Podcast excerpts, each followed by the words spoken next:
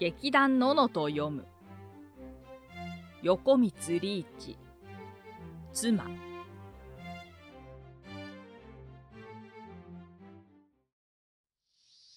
雨が止むと風も止んだ。工事の両側の花々は倒れたまま地に頭をつけていた。今まで揺れ続けていたぶどう棚のつるは静まって垂れ下がったぶどうの実の先端からまだ雨の滴りが緩やかに落ちていた。どこからか人の話し声が久しぶりに聞こえてきた。まあ人の声って懐かしいものね。と妻は床の中から言った。妻はもう長らく病んで寝ていた。彼女は姑が死ぬとすぐ病になった。遠くの荒れたぼうぼうとした空き地の雑草の中で置き忘れられた椅子がぼんやりと濡れた頭を傾けていた。その向こうの曇った空の下では竹林の縁が深々と重そうに垂れていた。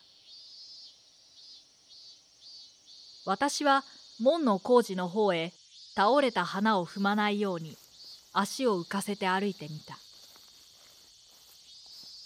傾きがちな工事の肌は滑らかに青く光っていた。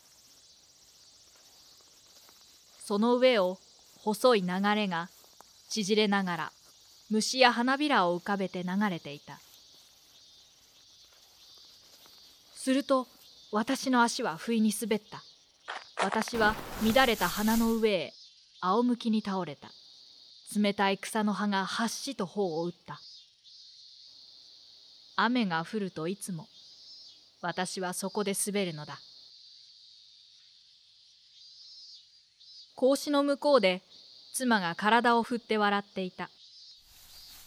私は馬鹿げた口を開けて着物を着替えるために家の中へ入った。どうもはや。参った参った。あなたのあなたの。そう言うと妻は笑ったまま急に咳出した。俺が悪いんじゃないぞ。花芽が悪いんだ。あなたが慌てるからよ。俺は花を踏まないように気をつけてやったんだ。あの格好ったらなかったわ。私は芝居の口調で「いやいや」と言った。もう一度滑ってらっしゃいな。私は黙っていた。まるで新感覚よ。生意気抜かすな。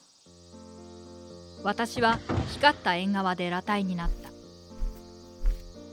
やめる妻にとって静けさの中で夫の滑った格好は何よりも教主があったに相違ない。初めの頃は私が滑ると妻の顔色も青くなった。それがだんだんと平気になり第三弾の形態は交渉に変わってきた。私たちはこの形態の変化を引きずってこの家へ移ってきた。赤ちゃんが欲しいわ。と突然妻が言い出すことがある。そう言い出す頃になると妻は何者よりもユーモラスな夫の滑った格好から愛すべき風格を見つけ出す。その次の第四の形態は何か。私は次に来るさようなことを考えるものではないと考える。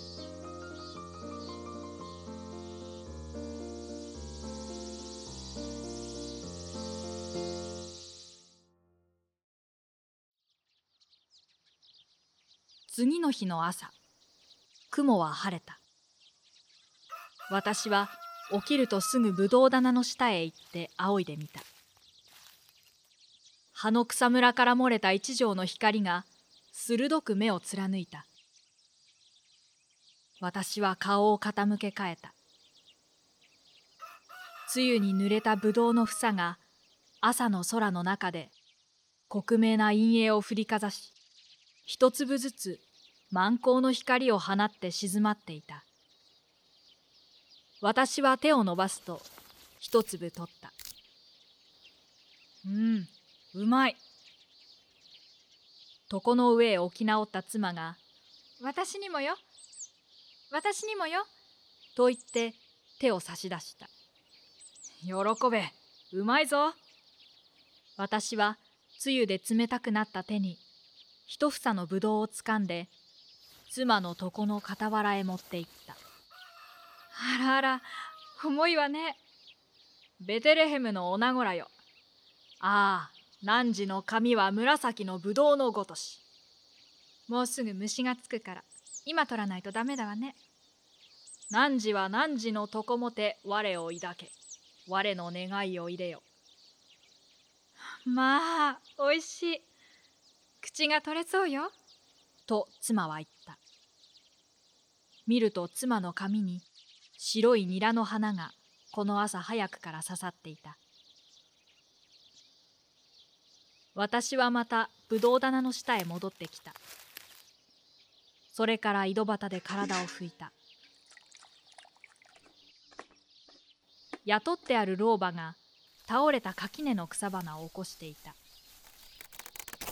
私はふと傍らのバラの葉の上にいる。褐色のメスのカマキリを見つけた。よく見るとそれは別の青いオスのカマキリの首を大きな鎌で押しつけて歯や半分ほどそれを食っているメスのカマキリだった。なるほど。こりゃあ夫婦生活の第4弾の形態だ。と私は思った。オスはメスに腹まで食われながらまだ頭をゆるく左右に振っていた。そのオスの様子が私には苦痛を訴えている表情だとは思えなかった。どこかむしろ悠長な歓喜を感じた。その目の表情には確かに身を締め付けられるような恍惚とした喜びがあった。バーヤが曲がった腰つきでほうきを持ってイチジクの木の下から私の方へ歩いてきた「おいばあさんちょっと来てみな」と私は言った。ばあやは私の指さしているカマキリを覗き込むと「あはと言った。これなんだか知ってるかね。旦那様こりゃ2匹ですな。と老婆は急に大きな声を出した。そうだ。すると老婆はまた、あらと声を上げた。なんだ？こりゃ旦那様、食われていますのじゃ。そりゃそうさ。はあ、こりゃ旦那様、食われておりますのじゃ。食っているのはメスなんだよ。カマキリの女は亭主がいらなくなると食い殺すんだ。本当でございますか？本当さ。まあ奥様来てみなさい。憎いやつがおりますわ。自分の亭主を食いやがって。くれくれと老婆は言って足で血を打った。私は体を拭きながらイチジクの木の下へ来た。イチジクは厚い葉の陰から色づいた実を差し出していた。不機嫌そうに栗の伊賀は膨れていた。私はまだカマキリに心から腹を立てているらしい老婆の様子が面白かった。彼女は20代に夫に別れた。それから40年独り身できながらもその間何をしてきたかわからなかった。彼女は今も激しい毒を体内に持っていた。その老婆が亭主を食ったというのでメスのカマキリに必死に腹を立てているのである。しばらくすると老婆がほうきを持ったまま私の傍らへ来た。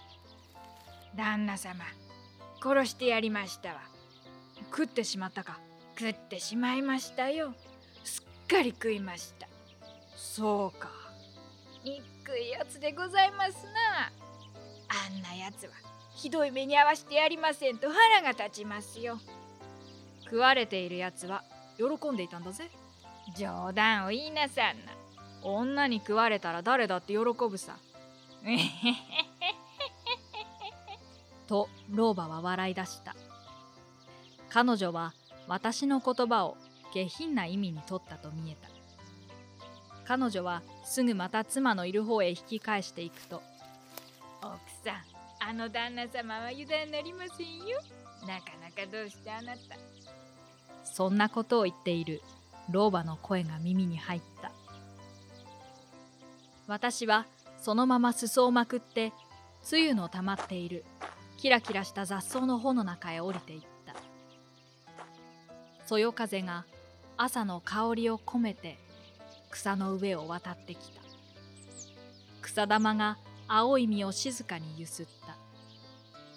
数列のネギが露に輝きながら剣のように垂直に立っていた「おーい!」はーい。と妻の低い声がした「いちじくいらないか?」遠くの草の中で幼い子供が母の言うことをよく聞いている清らかな姿が見えた。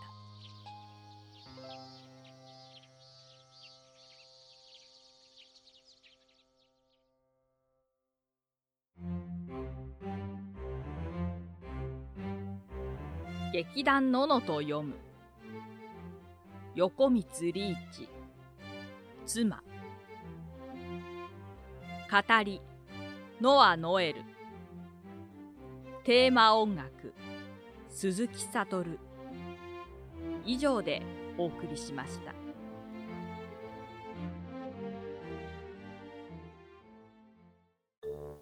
ここからはののラジオのメンバーによるトークをお送りします。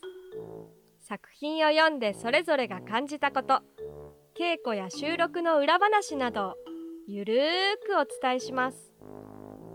内容はあくまでも私たちの個人的見解です。よろしければ皆さんのご意見ご感想もお聞かせください。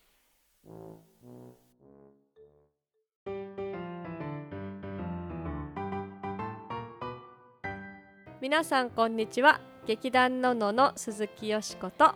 ノアノエルです、はい。こんにちは。よよろしくおお願いしまます。すちょっと前回のあの、収録したトークの音声を聞いたらうん。自分の声が小さすぎて。最初だけ「こんにちは」とか言ってはい。23分したら「ふーんふーん」ってなってたのでちょっと頑張って大きな声でうん。話していきたいと思います、はい。元気出していきましょう。そう小さくなってたら途中で言ってください。思い出します。頑張って。はいというわけでですね今回は横光リーチシリーズのはい。妻。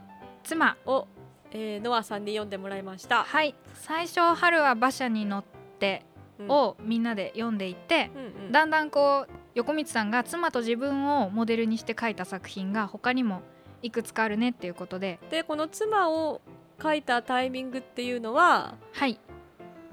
震えるバラの後で春は馬車に乗っての前そうですね。震えるバラの時はまだ奥さん元気でうん。まだ新婚生活を描いていてうん。で、えー最初に住んでいたお家から郊外の新居にうん。お引っ越ししましたっていう仲のいい会話がうん。描かれててで春では馬車に乗ってではもうすでに闘病生活が始まってるんですけど。もう終盤でしたもんね。そうそうそうそう。かなり具合が悪くなっちゃってたんですけど、うん。妻っていうのはそのお引っ越しをして少し具合が悪くなって、うん。こう床につき始めた頃なのかなっていう、うん。だからまだ元気な会話もしてるんですけど、うん。描写としてはこうお部屋でなんか横になってるのかなっていう様子が伺われるそうですね。感じですね。うん。まだ元気じゃあ元気ということですね、うん。はい。というわけでですねこのはい。妻、あの聞いてて思ったんですけどはいバーヤが可愛いよね。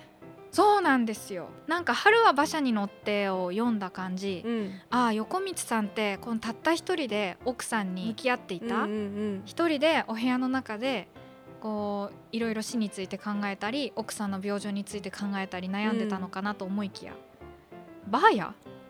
いるじゃんっていう。そう。他人が急に登場したんで。あれ？人いるじゃんっていうのがちょっとびっくりしたポイント、うん。しかもまあまあ仲いい感じするよね。そうなんですよ。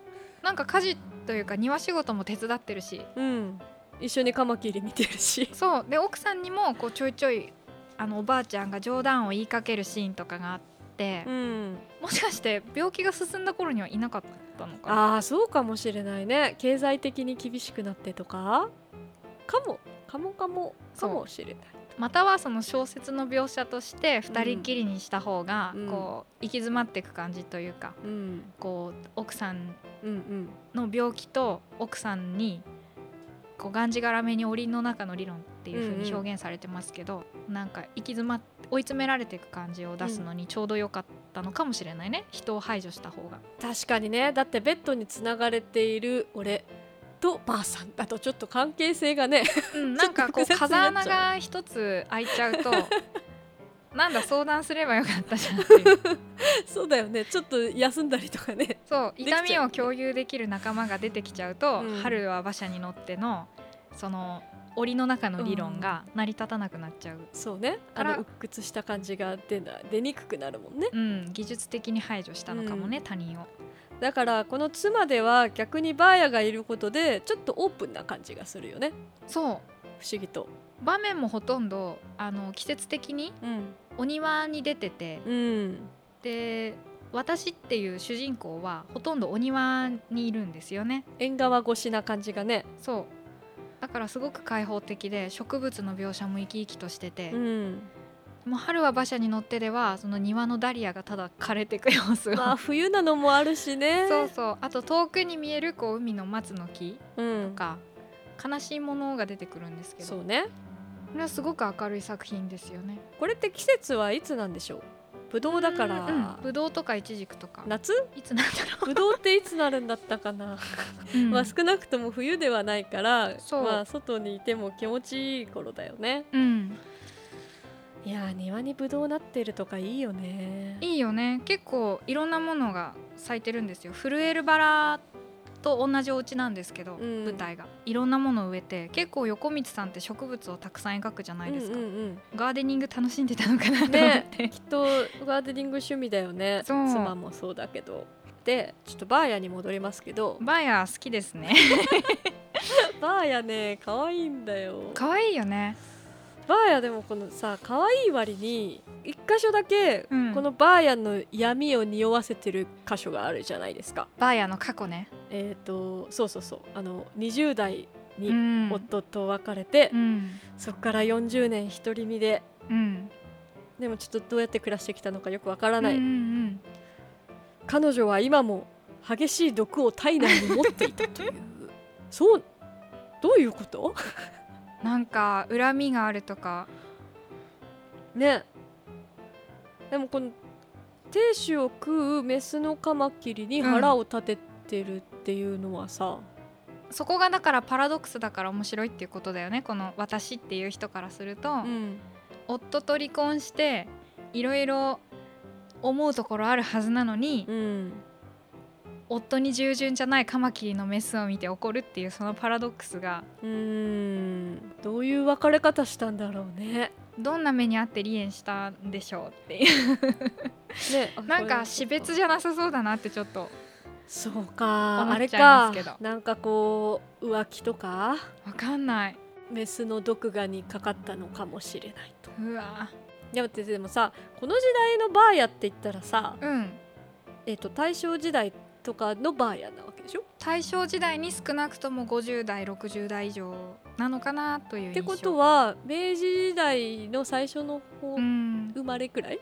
明治って何年まであるんだっけ？40年ぐらい。あそうか。じゃあ下手したら江戸時代とか。江戸生まれの人もいたはいたかもしれないね。ね。バーヤ具合によるけどうん。バーヤ具合によっては江戸時代うん。生まれで、明治大正と生きてきてなわけじゃない？うん。うんそういう時代の夫と別れる別れて一人で生きてきてる女性っていうのはどうやって生きてきてるんだろうね？うん。想像できないよね。まあ竹の木戸のお徳みたいに女中とかやってたのかもしれないし。どんなね若者時代だったのか。うん。どんなお嬢さん時代を過ごしたのか。ねちょっとこれバーヤのスピンオフを、そうそうそうそう。バーヤのお話が一個できるよね、うん、何を思ってここに手伝いに来てるのかとか、ね、方向に出されたところからみたいな。そうそうそうそう。あるかもしれない。なんかすごく純粋じゃない？このバーヤのうん。その見てごらんって言われて。うんうん。わって驚いて。食べてるって。言って2匹いるって。許せない。殺すみたいなこのピュアさがすごいなと思って、そうだよね。平然とうん。殺してやりましたわって戻ってくるっていうのはまた、うん。なんかちょっと子供みたいだよね。うん。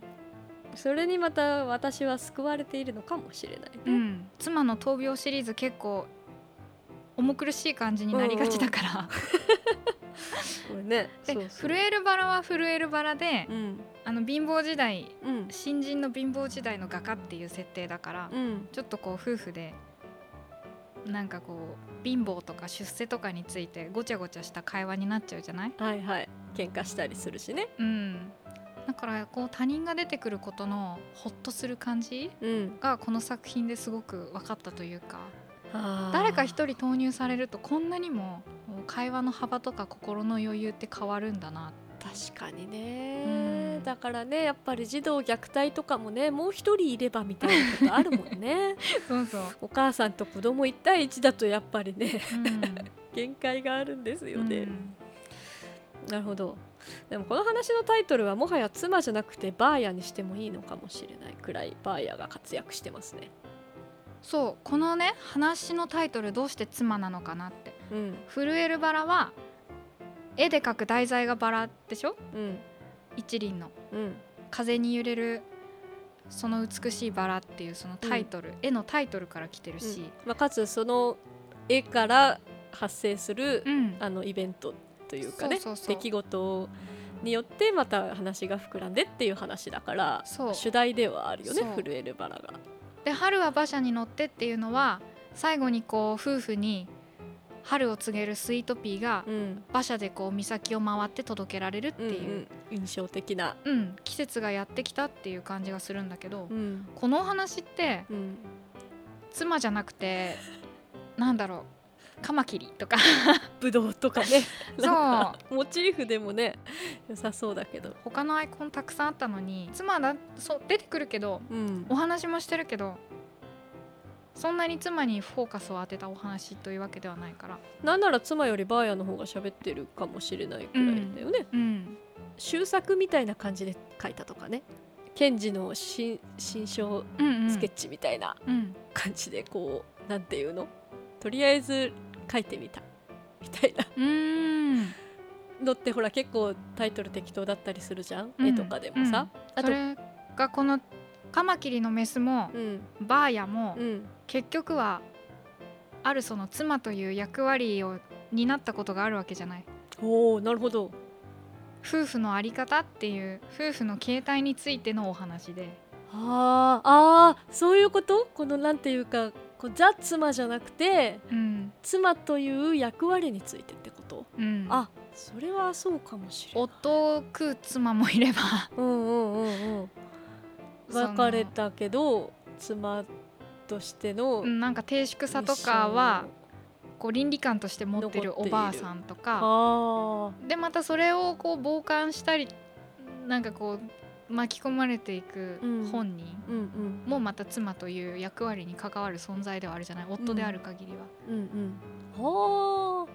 そうかもしれない。だから自分の奥さんのキミさんではなくてうん。妻っていう役割についてのお話なのかもしれない、そうか。それはね結構今しっくりきました。本当？うん。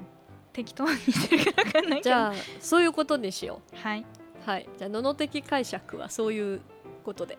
うん、調べたら違うか 他の意見もぜひ聞きたいね。そうですね。そうそうその夫婦の形態っていう意味では、うんそのまあここではこのカマキリの夫婦関係が第四形態だうん。と夫は思ってるわけだけどうん。まあなんていうかこの史実じゃないけど実際を見るとうん。この後のこの夫婦の形態はうん。春は馬車に乗っての関係になっていくわけじゃない？そうだね。そうするとなんかまたちょっと感慨深いよね。うん。そうだね。最初は夫を滑って転んだだけの夫をすごく心配する従順な妻、うんうん。だんだんそれを冗談として笑えるようになった妻。うん。で次は夫を食う元気な妻っていう。そうだね。それを、まあ、作者は想定してるっていうかうん。理想としてるっていうか。うんうんうんうんうん。でもこの後は悲しいねでもうん。その春は馬車に乗っての中でうん。病床にあっても奥さんにこう振り回され続けるじゃない？うん。ある意味こう星の王子様のバラと王子様みたいな関係はずっと続いていくような感じがしてて。それってなんか喜んで食べられているのかな？作者はとも思う。ある種人生を捧げるというか、うん、春は馬車に乗っての前半でも檻の中の理論僕は妻のにつなぎ止められてずっと縛られ続けてるんだって思うけどあの中で最終的にそんな病床の妻はたおやかで美しい。うん。健全な時よりむしろ可愛いんだって思うことに決めるじゃない、うんうんうん。あれなんかメスに食われる夫のカマキリ？ああそこに喜びを見出すかもそうそうそうそう。ああなるほど。はあ自分でどんどん解釈を見つけてその場その場でその解釈に寄っていくというか馴染んでいくというか、はあそうか。じゃああそこで彼は第四形態にうん、達したと、メスに食われて喜ぶカマキリにもしかしたら慣れているのかもしれないから。そうか。じゃあ春は馬車に乗っては第三形態から第四形態への脱皮を描いているわけですね。そう思うとまたちょっと見方が変わりますね。あの震えるバラは第何形態なんだろうねあれまだ心配してた頃なのかなって思った。おーちょっと気使ってる状態。奥さんも震えるバラの中の妻もうん。生意気なことを言い返したりとか、うんうん。こうひねりの効いた返しをして負けてはいないっていう感じはあるけど、うん。でもやっぱり後ろからじーっと心配そうに見てたり、うん。声をかけないように気を使ったり、うんうん。あ私がファンレターを書けばよかったよねってこあうなんか影からずっと見守ってるような感じがあって。ーうんうんうん。確かに。そうそうそうだね。あのーあれだよね。こうお前が書いたんだろって言ってる夫を見て爆笑したりはしないもんね、うん、確かに。いわゆる新婚の可愛い新妻っていう感じを 出してる、ああじゃあ第一形態か第二形態だ。うん、まだだから滑って転んでもきっと心配してくれる頃の 妻なんじゃない？なるほどあー。そのね夫婦の形態ごとに作品を分類するのも面白いかもしれない。妻第一形態シリーズ。第三形態シリーズ。うん面白いかもね。そうするとね一番最後の最後じゃないか。春は馬車に乗っての次にあたるはい。側はどこにでもいるっていうのは一体第何形態になっていくんでしょう。もう奥さんが亡くなった後ってなるとだから夫婦の形態ってうん。妻と夫両方がいる時じゃなくてうん。亡くなった後にも変わってくんだよ、はあ。そうか、うん。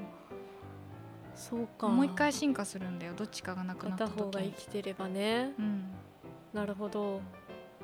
皆さんの夫婦関係は第何形態なのか ちょっと当てはめてみると面白いかもしれないね、うん、うちの両親はこのどれにも当てはまらない形態になっているう気がする。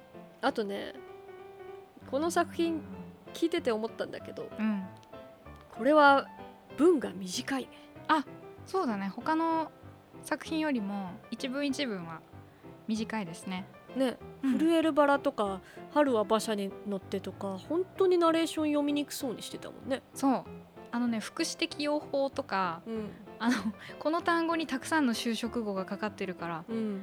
どこのペースで上げたり下げたりしようかなってうんうんうん。いう計算をずっとしながら読まないとうん。噛む。噛むし高さ間違えて低くしすぎたり、高くしすぎたりして息が続かなくなっちゃうのああそうそうそうでそう、ん。ね結構取り直し多かったもんね、うん。その点妻は大変妻シンプルな文が多い、情景描写が多いから気づいたんです。横光さんは、うん。心理描写とかうん。理屈をこねる時だけ文章が長くなる、そうなの、うん。この景色の中にこの植物が光ってたとか、うん、犬がどこどこをすり抜けてかけてきたとかは短いんですけどまた何々と何々であることも何々なのにはそういなかったとか、うんうん。何々であると考えたかったがしかし私にはとてもそうは思えなかったみたいなことになってくるとだんだんなんか文章長くしちゃう。あのかな？ーそういうこと？うん。理屈をこね回すタイプなんだ。うん、なるほど。なんかあれだね。きっと心の中が常にモヤモヤしてる人なんだね、うん、多分。妻の時はそんなにモヤモヤしてないから 全部短文で。健全だった頃。こうですこうですこうです。だから愉快です。ってうん。言えるのかなと思って。あー。メンタルが文に影響するこんなに同じ作者で違うものなんだね。うん。はい。ということで横光シリーズなかなか奥が深かったですね。妻と横光さんがモデルかなと言われてるはい。妻シリーズですけどあともう2作品。はい「えー、側どこにでもいると」えー花園。はい。2つありますね。はい。ぜひお楽しみください。はい。ということでお送りしましたのは劇団ののの鈴木よしこと。はいノアノエルでした。はいさよなら。さようなら